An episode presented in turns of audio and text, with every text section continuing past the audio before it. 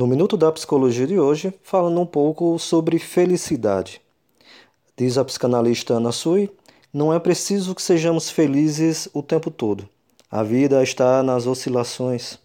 As grandes alegrias, como as grandes tristezas, só são sentidas em alguns intervalos.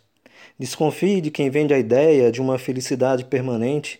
Prometem fórmulas quase que mágicas, gerando expectativas irrealistas levando as pessoas a acreditarem que em uma receita de bolo, em modelos enganosos de como ser feliz. Pense que quando você estiver muito feliz ou muito triste, isso em algum momento irá passar. Até o nosso próximo programa.